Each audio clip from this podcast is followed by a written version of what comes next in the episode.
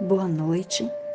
Este é o estudo sequenciado do Evangelho segundo o Espiritismo do coletivo Girassóis Espíritas pelo Bem Comum. Domingo, 8 de janeiro de 2023. Que nossas sinceras vibrações sejam direcionadas ao movimento espírita. Vamos neste momento serenar nossos pensamentos e fazer a nossa prece. Senhor Deus, ajuda-nos a vencer as mágoas e ressentimentos que cultivamos e que possamos ter a vontade de cultivar a mansidão e a indulgência para com as fraquezas alheias, assim como somos compreensivos com nossos desvios morais. Auxilia-nos a desenvolver a disciplina e perseverança no cultivo do perdão e que em momentos de turbulências possamos serenamente confiar em teu desvelado amor e elevar a voz nossas sinceras rogativas em busca de lenitivo às nossas dores. Que assim seja. O estudo de hoje é da introdução 3. Notícias históricas da sinagoga até os terapeutas. Sinagoga. Do termo sinagogue, assembleia, congregação. Um único templo havia na Judéia, o de Salomão, em Jerusalém, onde se celebravam as grandes cerimônias do culto. Os judeus, todos os anos, lá iam em peregrinação para as festas principais, como as da Páscoa, da dedicação e dos tabernáculos. Por ocasião dessas festas é que Jesus também costumava ir lá. As outras cidades não possuíam templos, mas apenas sinagogas, edifícios onde os judeus se reuniam aos sábados para fazer preces públicas sob a chefia dos anciões dos escribas ou doutores da lei. Nelas também se realizavam leituras dos livros sagrados, seguidas de explicações e comentários, atividades das quais qualquer pessoa podia participar. Por isso é que Jesus, sem ser sacerdote, ensinava aos sábados nas sinagogas. Desde a ruína de Jerusalém, e a dispersão dos judeus, as sinagogas nas cidades por eles habitadas servem-lhes de templos para a celebração do culto. Terapeutas, do grego terapeutai, formado de terapeu, terapeuem, servir, cuidar, isto é, servidores de Deus ou curadores eram sectários judeus contemporâneos do Cristo, estabelecidos principalmente em Alexandria, no Egito. Tinham muita relação com os essênios, cujos princípios adotavam, aplicando-se, como esses últimos, à prática de todas as virtudes. Eram de extrema frugalidade na alimentação. Também celibatários, voltados à contemplação e vivendo vida solitária. Constituíam uma verdadeira ordem religiosa. Filon, filósofo judeu platônico, de Alexandria, foi o primeiro a falar dos terapeutas, considerando-os uma seita do judaísmo. Eusébio, São Jerônimo e outros pais da igreja pensam que eles eram cristãos.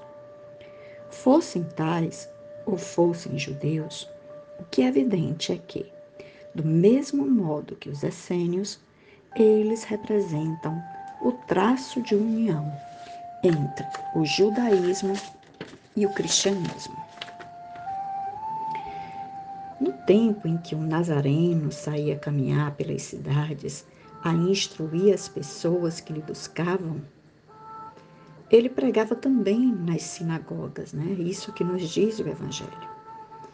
Onde ele falava sobre a sua mensagem de amor e perdão para os mais humildes e também para os doutores da lei.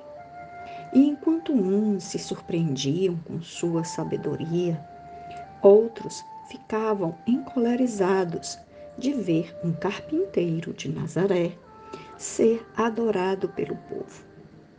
Em diversos pontos de sua missão, Jesus alerta sobre a prática exterior da fé, manifestada pelos fiéis em detrimento da transformação moral. Como diz: Quando orardes, não vos assemelheis aos hipócritas, que afetadamente oram de pé nas sinagogas e nos cantos das ruas para serem vistos pelos homens. Nas sinagogas atuais, igrejas, templos, terreiros, centros espíritas, é comum observar que a assiduidade e o rigoroso cumprimento dos ritos é compreendido como sinônimo de santidade, ficando assim relegado ao abandono o esforço na resistência das fraquezas morais e na aquisição das virtudes.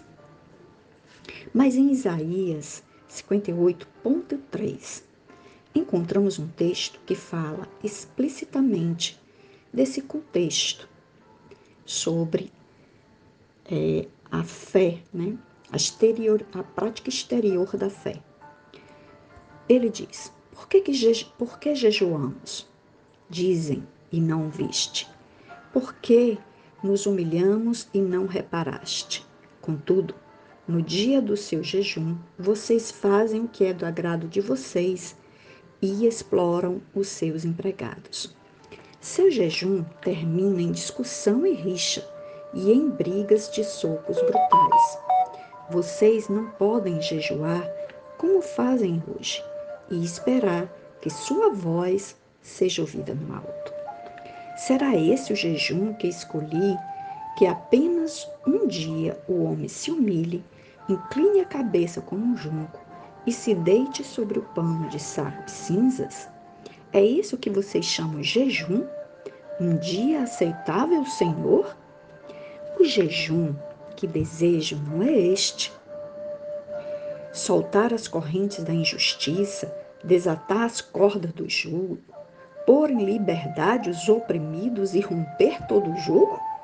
Não é partilhar sua comida com o faminto, abrigar o pobre desamparado, vestir o nu que você encontrou e não recusar ajuda ao próximo, aí sim a sua luz irromperá como a alvorada e prontamente surgirá a sua cura. A sua retidão irá adiante de você e a glória do Senhor estará na sua retaguarda. Aí sim você clamará ao Senhor e ele responderá. Você gritará por socorro e ele dirá: Aqui estou. Se você eliminar do seu meio o jugo opressor, o dedo acusador e a falsidade do falar, se com renúncia própria você beneficiar os famintos e satisfazer o anseio dos aflitos, então a sua luz despontará nas trevas e a sua noite será como o dia, como meio-dia. O Senhor o guiará constantemente, satisfará os seus desejos numa terra ressequida pelo sol e fortalecerá os seus ossos. Você será como um jardim bem regado, como uma fonte cujas águas nunca faltam. Sigamos agora para a nossa prece de encerramento. Senhor, que possamos resistir as más tendências, empregando todo esforço e vontade em modificar pensamentos e atitudes que violam a tua lei do amor, que assim seja. E este foi mais um estudo do Evangelho segundo o Espiritismo do coletivo Girassóis Espíritas pelo Bem Comum.